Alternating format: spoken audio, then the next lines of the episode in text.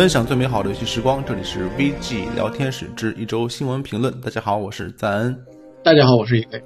好，今天录节目的时间是二零二零年的三月六日啊，这次真的就是最后一次，呃，在家里远程录新闻电台了。对，因为下周一啊，游戏时光终于要正式复工啊，回公司上班了。呃，这个昨天，呃，或者说今天凌晨啊，索尼互动娱乐突然宣布了一个消息，就是发布了《对马岛之鬼》的发售日，而且呢，在今天上午更新了港版的发售的相关的信息。这也是一个突然袭击，一下子我们突然就知道这款已经开发多年的游戏终于会在什么时候开卖了。那是什么时候呢？就是今年的。六月二十六日，售价是六四百六十八港币。游戏的这个数字豪华版呢、特别版和收藏版的内容呢，也一并都公开了啊！终于等到了这个日子。那么这样的话，呃，今年上半年的游戏路路线图啊，以至于今年一年的游戏路线图都比较清楚了，是吧？三月份我们有《人王二》啊，《精灵与萤火意志》。十三骑兵防卫圈的中文版《毁灭战士永恒》，还有《动物森友会》，还有《骑马与砍杀二》。到了四月份，还有《生化危机三》重置版，《最终幻想七》重置版。五月份有《废土三：最后生还者》第二幕。六月份有《死亡搁浅》PC 版，《对马岛之鬼》，还有《女神异闻录五 S》的中文版。下半年很多游戏的发售日还没有定，不过可以确定的是，九月份会有《漫威复仇者》和《赛博朋克2077》。如果这么一段时间里面，你的钱还没有花完啊，还没有花过瘾的话呢，那么到十二月份，你就可以买 Xbox Series X 和 PS 五了啊，很完美啊，很完美。爽的要死，真的是。呃，主要是一三还会公布下半年一堆游戏的发售日。对对对，下半年还有待公开，而且说不定什么时候任天堂突然给你开个发布会啊，上午公布，下午就开卖，真的是啊，爽歪歪，让你开心到这个买不过来，对不对？今年真的是很充实的一年了。对，那这个说回这个游戏本身呢，呃，《对马岛之鬼》是这个 Sucker Punch 啊开发的啊，非官方译名是烂仔拳啊，这么这么一个感觉。开发了这么一款游戏，这为什么叫《对马岛之鬼》呢？这个很久以前我们也说过了，这个游戏里是没有鬼的啊，完全没有鬼，全部都是人类。不过这个主角呢，叫静静人嘛，在这个遭遇了呃蒙古的入侵以后啊，为了复仇，为了收复对马岛，决定摒弃武士精神和武士传统，我不做武士了，我要做一个战鬼，我不做人了，啊做做鬼。他就变成了一个鬼，他就是对马岛之鬼啊！这个游戏已经弄了真的很长很长时间了，对，很久了，很久，很久很久。久，因为呃，Sucker Punch 上一个主力制作的游戏应该是《声名狼藉》的那个剧情 DLC《破晓》，对，那个游戏是二零一四年卖的，对，然后二零一七年十月三十一日，《对马岛之鬼》初次公开，当时他就说这个游戏已经做了三年半了，就二零一七年啊，你要这么算，三年又三年。现在做了六年了，这个游戏对，非常的厉害啊。嗯，索尼现在是很有耐心，就是憋大，憋大招，就你们尽管做，就是只做到满意为止。今年终于就就憋出来了。这个 E K 老师，你期待这款作品吗？其实，在今天凌晨他公布的时候，我是有点惊讶的。我想，这好歹也是索尼，你花了那么多这个宣传资源的游戏。呃，突然间推特上放个视频就公开了，是，所以说是突然公开啊，没有借什么场合，对，好像有点不当回事儿。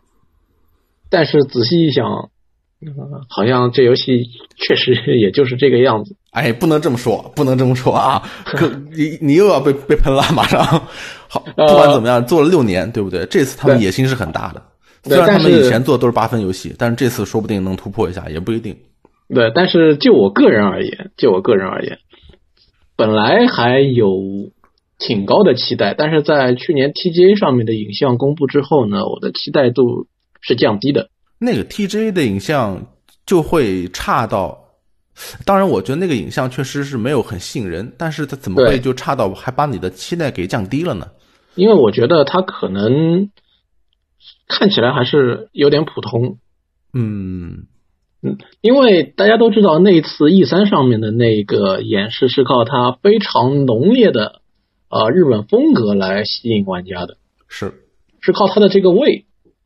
但是上一次 TGA 它展示的内容不是那个味，是它怎么玩，没那个味儿了。对，所以说当它嗯那个因为浓厚的那个风格可能只会在某些特定的关卡或者说场景才会展现。当你在这个世界里边待久了，你开始啊做任务，在这个开放世界里边转，要是啊和人对和这个 NPC 进行战斗的时候，可能时间久了，你就对于那那个味道熟悉了之后，你就会觉得这个把更多的啊你的想法跟你的关注点放在有这个游戏玩起来怎么样上面。但是仅仅从那个演示上来说的话，好像还没看出来太多在玩法上吸引我的内容。啊，那还得实际到手玩了以后才知道玩起来究竟是一个能持续多长时间的一个乐趣。对，呃，不过这个游戏技术上应该是非常强的啊。嗯，Sucker Punch 一直是这个，当然索尼第一方团队里面技术上都都很好，他的也是在开放世界上有很深的这个造诣。这次也是什么动态天气啊这样之类的效果，该有的都有。确实来说，Sucker Punch 的。游戏的对于我们对于它游戏的评价是在索尼第一方里边，它可能是名次比较靠后的一家工作室。目前来说不是呃很顶尖的。对，因为他拿得出手的大作品，比起另外那几家我们平常说的比较多的，可能是不能不能直接拿出来对比。这个也得看 Sucker Punch，就是这一次憋了这么久的一个大招，能不能把他自己。作为一个工作室的这个声誉提上一个档次。对，很久以前也有个新闻，说是 Sucker Punch 出了一个招聘启事，它里面就写说是指定战略与规划，为 PlayStation 主机阐述一个同档次最好的三 A 游戏。那看来你也想做，你也想做年度游戏啊？对，你也想做年度游戏，跟 SE 叫板啊？这跟 复仇者叫叫板啊？对。他们俩都有这样的追求啊。对，呃，这次很认真，真的是非常认真，还找来了很多日本的剑术大师给这个游戏做剑术指导，是吧？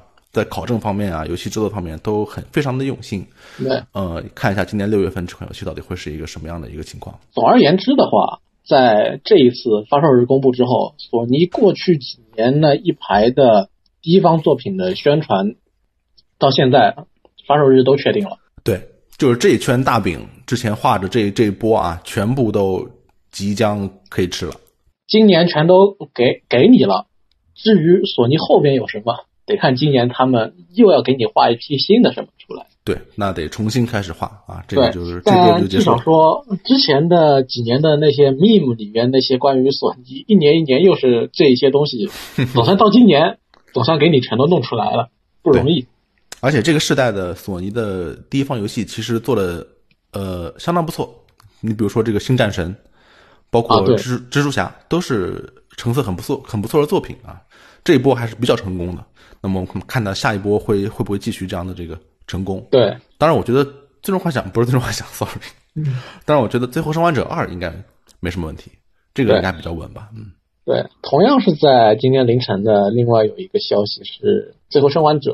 的真人电视剧集公布了。嗯，这个剧集是由这个 HBO 开发。对 HBO 的，大家对他印象比较深刻的剧集是什么呢？呃，《权力的游戏》啊。啊。黑道家族，对不对？这个老的火线啊，是吧？我靠，我说这个有没有人啊？反正就这些。对，在中国的社社交圈里面，基本上都被称为黄暴台，他是最黄暴的。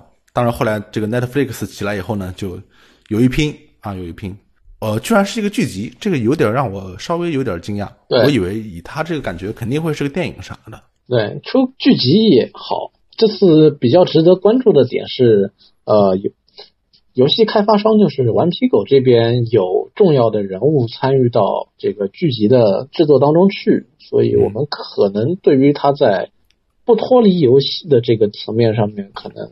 有更高一点的期待吧。是顽皮狗的这个总裁啊，Evan Wells 会出任本剧的执行制作人。呃，应该说是一个联合开发的一个项目啊，就是顽皮狗和 HBO 一起做的这个真人改编的这个剧集。对，而且这个剧集也是因为在二零一九年五月，就是去年五月份，索尼有一个新部门，就叫做叫做这个 PlayStation Productions，就专门负责改编这个电影电视剧，嗯，处理索尼的这些游戏 IP。这次的《最后生还者》的真人改编剧集是这个新部门拿出来的第一个项目，就看一下他这个当头炮会打成一个什么样的一个水平。HBO 的有很多作品之前的口碑都很好，除了这个《权力的游戏》最后一季，呃，可能最近有点问题以外啊，基本上还是维持在一个非常高的水准上。那《最后生还者》这个剧集估计会是以乔尔和艾丽做主角，因为现在目前计划是以游戏的第一部作品为蓝本啊，也可能会加入一些第二部的额外的内容，然后很多东西都没定，什么开播时间啊之类的都没定，这个估计要等很久。这只是一个初步的一个宣布的消息。这个的这样的消息，大家就是听过之后，等到以后未来有什么新的发展再说吧。对，这样的消息就是你最好你听过以后你就忘了。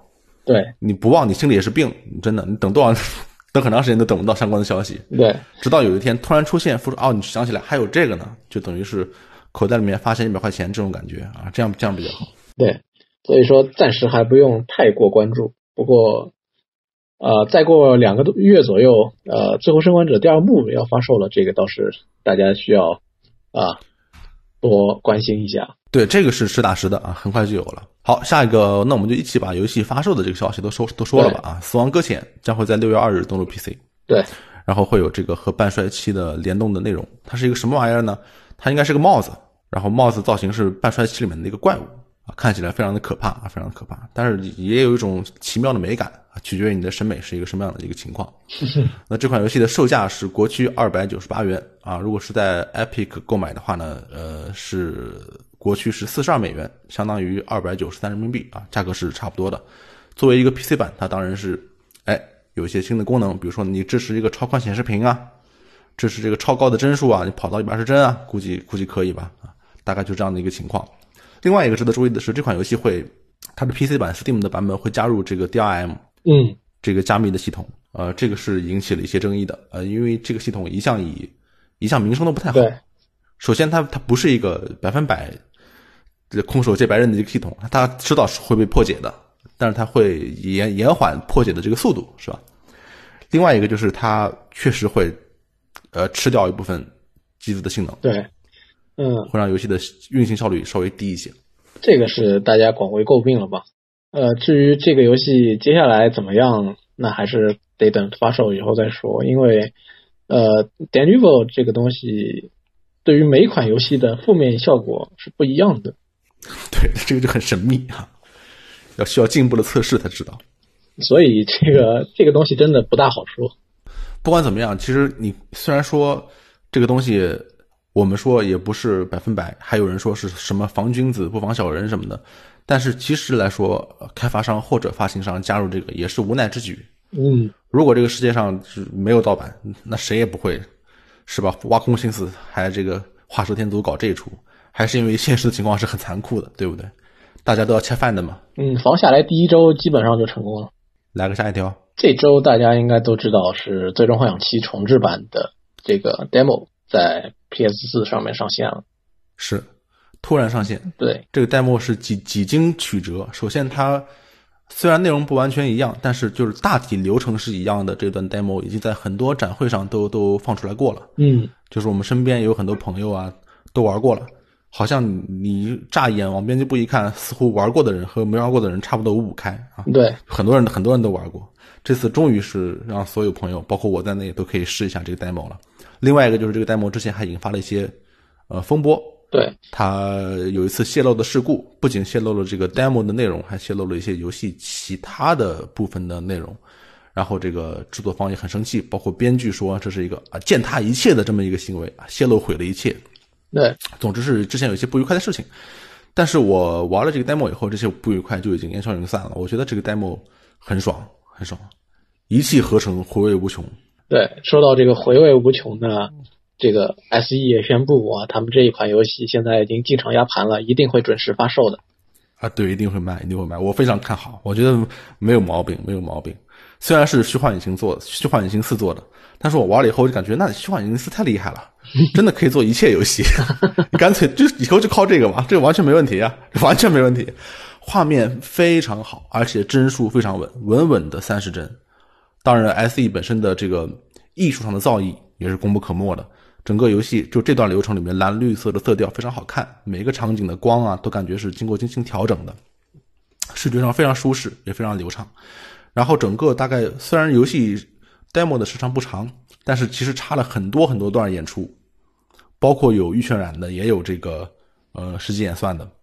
最后的打这个大蝎子 BOSS 的过程中就有好几段然后演出和游戏实际游玩之间是几乎没有什么，我就没有感觉到有任何的这个阻碍或者有任任何的间隔，都是一个非常流畅的一个过程。就是我玩的时候，我没有感觉特别兴奋，或者说特别惊喜，但是玩完以后一回味，这没有毛病啊，从头到尾就没有让人一个不顺心的地方，所有东西都特别顺心，包括它这个战斗系统。之前我也听说了很多，但是我都没有太没有太听懂，隐隐约约感觉到好像是介于呃动作，但是又想往回合制那边靠点边那种。现在玩了以后就感觉，其实战斗系统也很清晰，对，大概就是一个双轨制的一个感觉，就是你平常的普通攻击和一部分的特殊攻击啊是及时的，你可以呃随时打，而且可以进行防御和闪避。但是像道具啊、能力。呃，魔法这些特殊指令是 ATB，就是你要等一个槽长满以后，长到一格或者两格再发这些招数。如果你是光听说的话，或者是我光听别人说的话，我可能感觉，哎，这个是不是有点太复杂了，或者是有点别扭啊？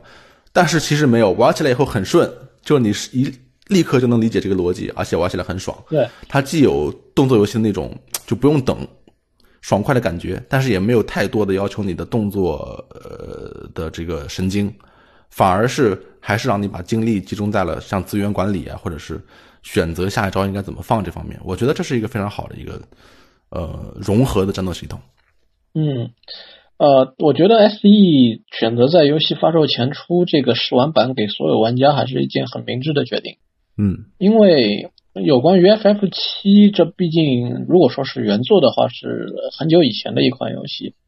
啊，这次重置不仅是一个场景的和游戏整个框架的现代化，但是它必须要保留一些原有的味道在里边。嗯，风味儿。所以 ATB 这个东西是呃必定要在这个战斗系统里边留下来的，至少也是一定形式上的留下来。对它确实留下来了，而且你你也不能说说就是一个形式，它其实本质上还是一个 ATB 游戏，对，这就让人觉得很有意思。对，所以说呃，它肯定在这方面要满足老玩家的这个意愿。新玩家听这个媒体和老玩家讲战斗系统，又很有可能又是在云里雾里，不知道你们讲什么。对，一会儿动作，一会儿 ATB，到底怎么玩的？看看视频好像也看的不是很清楚。嗯，但是一上手立刻就能明白。对，给了你这个呃试玩版之后，你才算是了解了这个重置版它到底要怎么样来进行战斗，所以说是也算是能够帮助这个新玩家，算是对他们这个游戏进行更好的了解。对，然后我们关于这个战斗系统的研究，我们在俱乐部也有一位最终幻想的大佬发了一个文章。对。他已经发了一系列研究 SE 游戏战斗系统的文章了啊，都写的非常详尽，非常的有意思。大家可以有兴趣的可以去我们的俱乐部看一下我们的精选啊精华。这个试玩版就是已经因为这个游戏已经压盘了嘛，这个试玩版就是板上钉钉了，就你玩到的是正式版就是这个感觉。它不是像 FF 十五的试玩版那样，你玩了以后你说你不喜欢，它要重新回回去给你改，对，那个事已经不可能发生了。就这个就是游戏的样子，而且我觉得它完成度很高。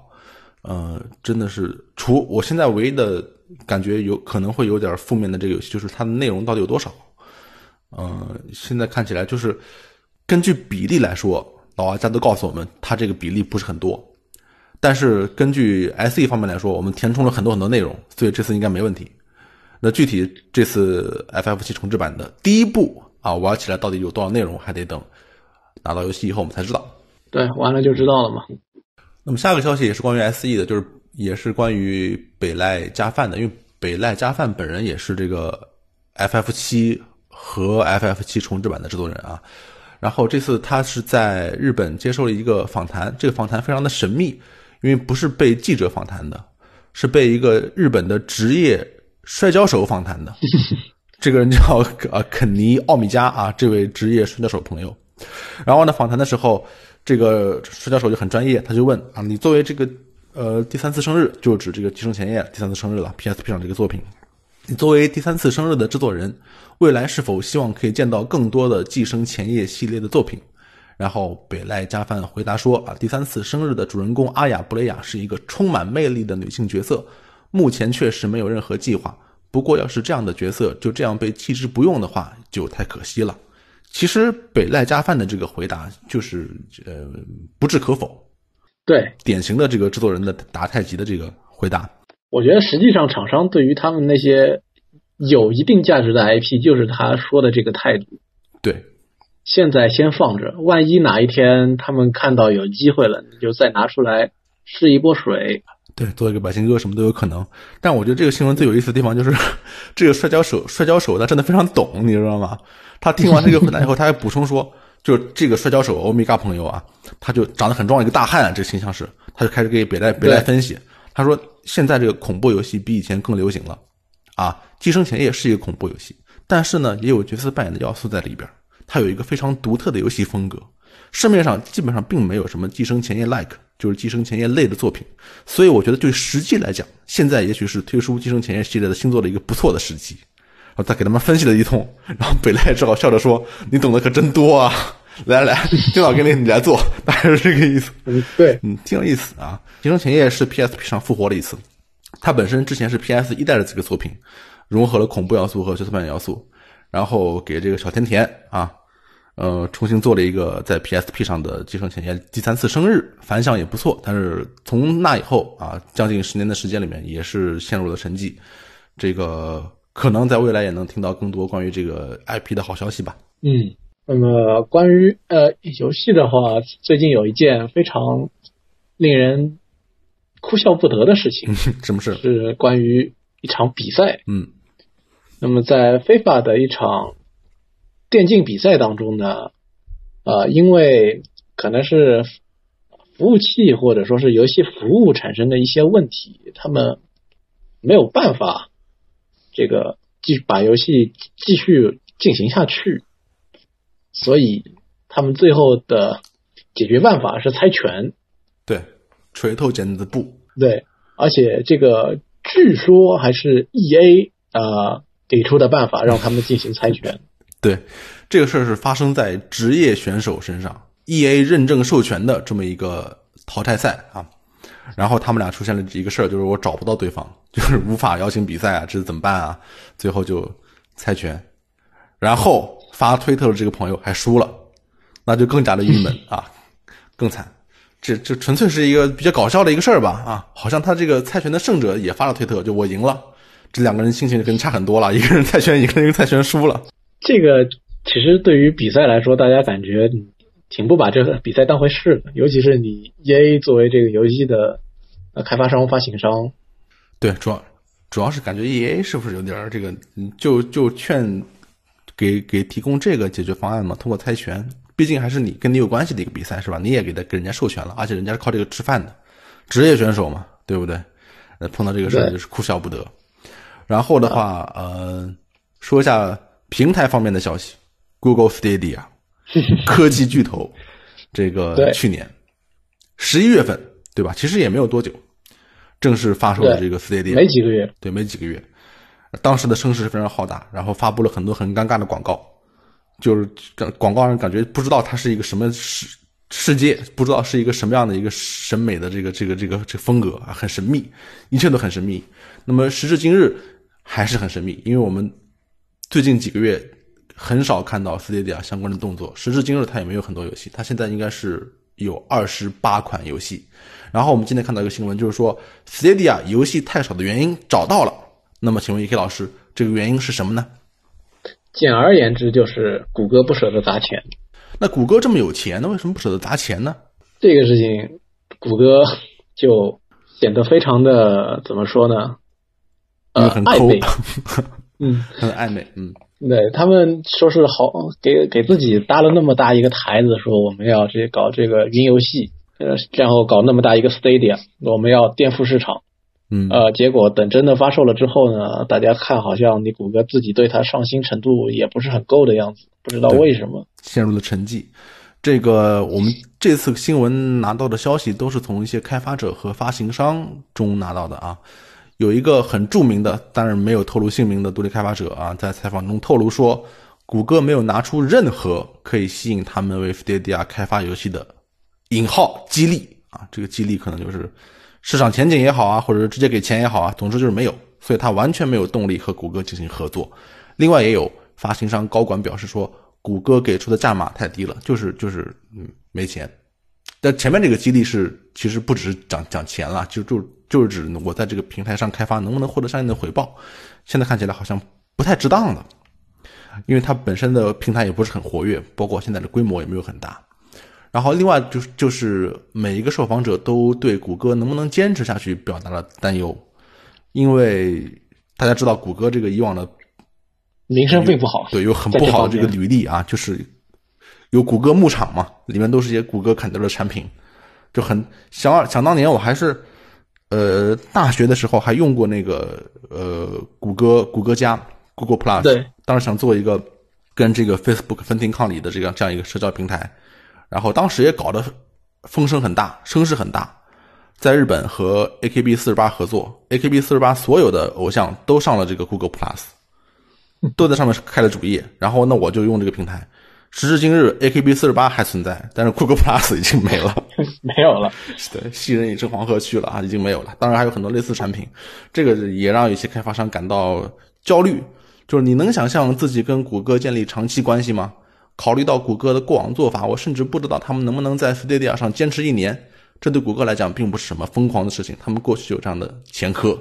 当然，谷歌是不同意的啊，不同意的。这个他也有代表出来回应这个事情。他说呢，我们经常跟开发商和发行商交流，他们都非常支持我们，希望 Stadia 能成功。还有一点值得指出的是，迄今为止，并非所有发行商都公开了他们将要登陆 Stadia 的作品。还会有更多作品在适当的时候宣布，这个意思就是啊，虽然说现在你们只看到这些游戏，你们只知道还有那些游戏会来我们平台，但是还有很多在水面以下你们是不知道的，我们都已经安排好了啊，会来的啊，面面包会有的，什么都会有的，有几分是真的就不知道了啊，不知道，对对，这个这对你说并非是所有发行商都公开，那肯定是没有了，关键是你还剩多少没有公开是吧？对，这个看看谷歌，而且。谷歌这个后来还有个问题，就是它的云平台的性能并没有我们想象的这么强。对，就就那么回事儿吧。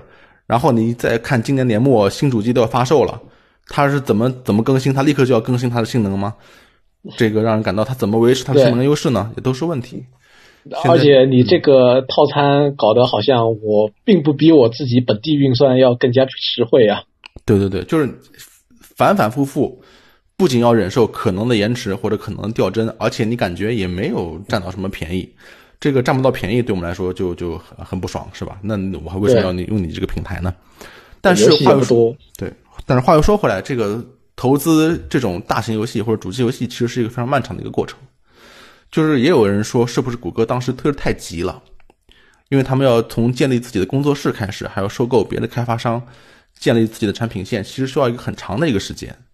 但是你现在想，就是它股它的这个平台已经发售了，但是其他方面的配套工作都仿佛刚刚开始，包括建立新工作室什么的，那估计还有很久才能见到一些成果，所以嗯，也是慢慢来吧，看看他以后会呃坚持给这个平台支持多长时间。另外，他也是有对手的，对吧？那个英伟达旗下旗下旗下那个谁？那个那个 GeForce Now 对不对？虽然最近也有很多问题，就是动不动就被分手，动不动就是暴雪游戏我退出，我退出，啊，有很多这样的问题，但是也很有潜力。包括 Xbox、微软也在这方面做布局。那 PS Now 也是一直在做，从来就没有荒废过，一天都没有荒废过我的武功，对吧？这个大家都在进行继续啊。现在看起来，Stadia 也没有看到，虽然你是谷歌的，但体现出什么很大的优势。某种程度上来说，呃，谷歌这个他们自己声势很大，但是比起那些已经在这方面做了很久的，像微软、索尼之类的，好像他微软、索尼比他可比他有经验多了。对，因为不仅是需要服务器和技术方面的经验，也需要呃内容制造方面的经验嘛，对吧？在这方面，特别是在游戏这方面，谷歌包括之前的声势一样很大的苹果都是初学者。呃，不过他们的优势就是他们很有钱啊，希望他们也有钱也有耐心，能把这个事给坚持下来。好，下一个消息。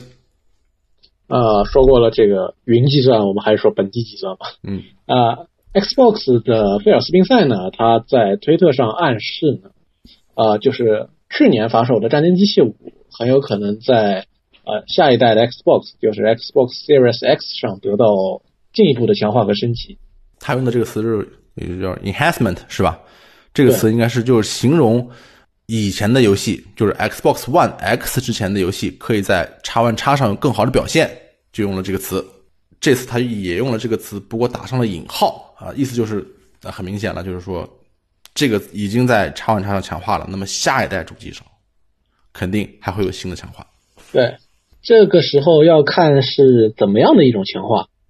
呃，如果微软在强化这件事情上面很给力的话，那么对于微软的游戏来说是不存在像《最后生还者》重置版这么一回事情。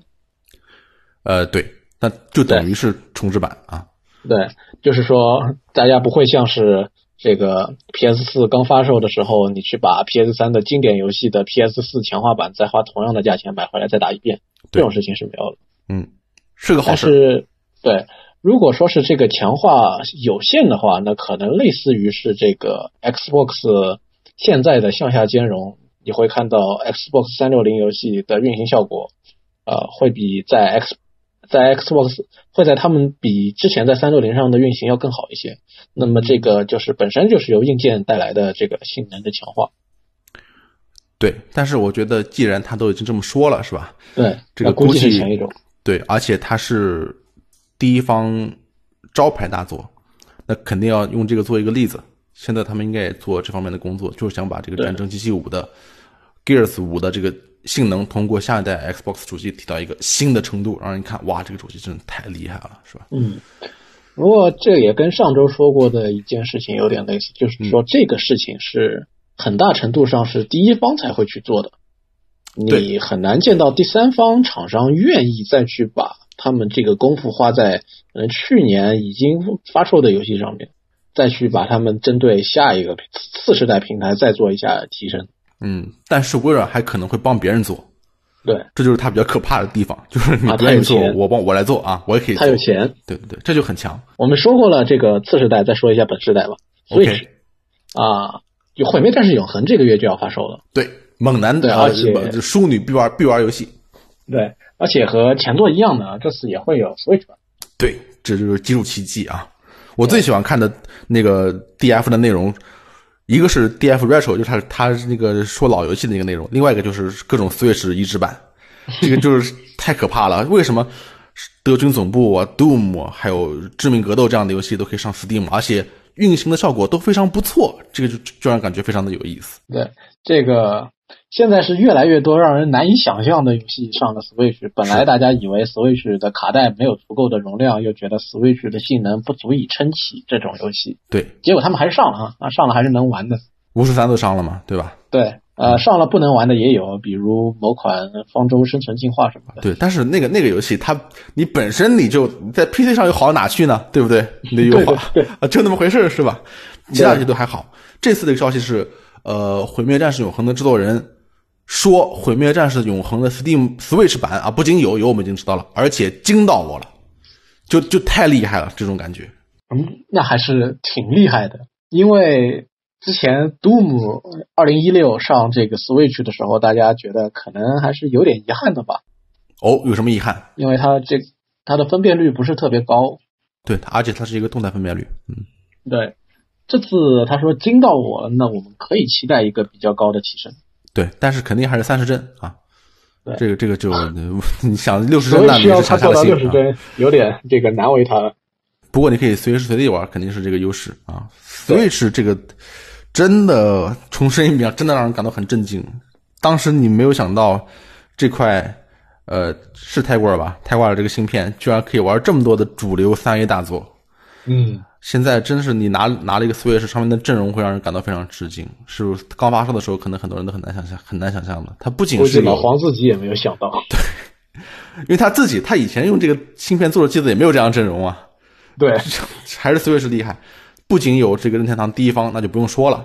然后大量的独立游戏，就是乌泱乌泱的上啊，简直太多太丰富了。还有这种准三 A，也不是准，就是三 A 级别的作品，就是三 A，就三 A，完全是三 A 啊级别的作品能够上 Switch。真是一机在手，这个天下我有。这个时候还是得批评一下 E A，嗯，为他们的阉割版 Switch 版非法。对，为什么你要这么干？为什么你要这么干？为什么要做这么差啊？真的是很神秘。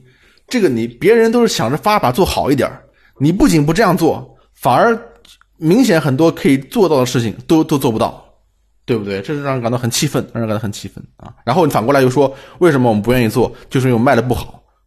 所以我们不愿意做，你这循环论证，你自己不不好好做，人说卖的不好，然后你就不做了。对，是先有鸡呢，还是先有蛋呢？看你看你站在哪个方向来解释了。不愧是 EA 啊，不愧是 EA。顺便一提，《毁灭战士永恒》是有 Stadia 版的。这个，如果你是一个 Stadia 的用户的话，我很怀疑现在我的听众里面有没有这样的人啊。如果你是的话，那么你也可以在 Stadia 上玩到这个语音版本的这款游戏。我觉得可能。在经过上周的一批新闻之后，大家不大愿意去买这个《毁灭战士永恒》的 Stadia 版，嗯，因为呃，他们说 ID 这边说啊，只要你这个性能够啊，我你跑到一电脑上跑到一千帧也是可以的。所以就是你就希望更用用电脑玩是吗？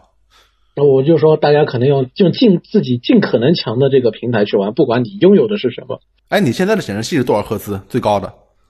现在最高的那个。刷新率的是 R G 啊，他们在今年的这个展会上面公开的一款三百六十赫兹的显示器。哦，不是，我就说你自己的。我自己的是六十。我靠，你跟我天天跟我这整 P T 大佬，我以为你多多多喜欢高帧数。我两个显示器都用了没多久，我拿去换，我感觉有点不合算。行行，六十也行吗？六十也行吗？我今天在 YouTube 上看到一个评论，他说。我这双处女的眼睛就没有看过超过六帧的影像，把我给笑尿了。当时 对，不过我确实准备在今年或者明年买个二 K 一四四的显示器换一下。好，加油加油啊！这个对，毕竟这个叉 One 叉啊，不是 Series X 啊，也支持这个一百二十帧了。这个主机上估计也会有很多这个一百二十帧的这个游戏出现。你没有这个，它是一个。它也不是很大问题，但是会被人做文章，你知道吗？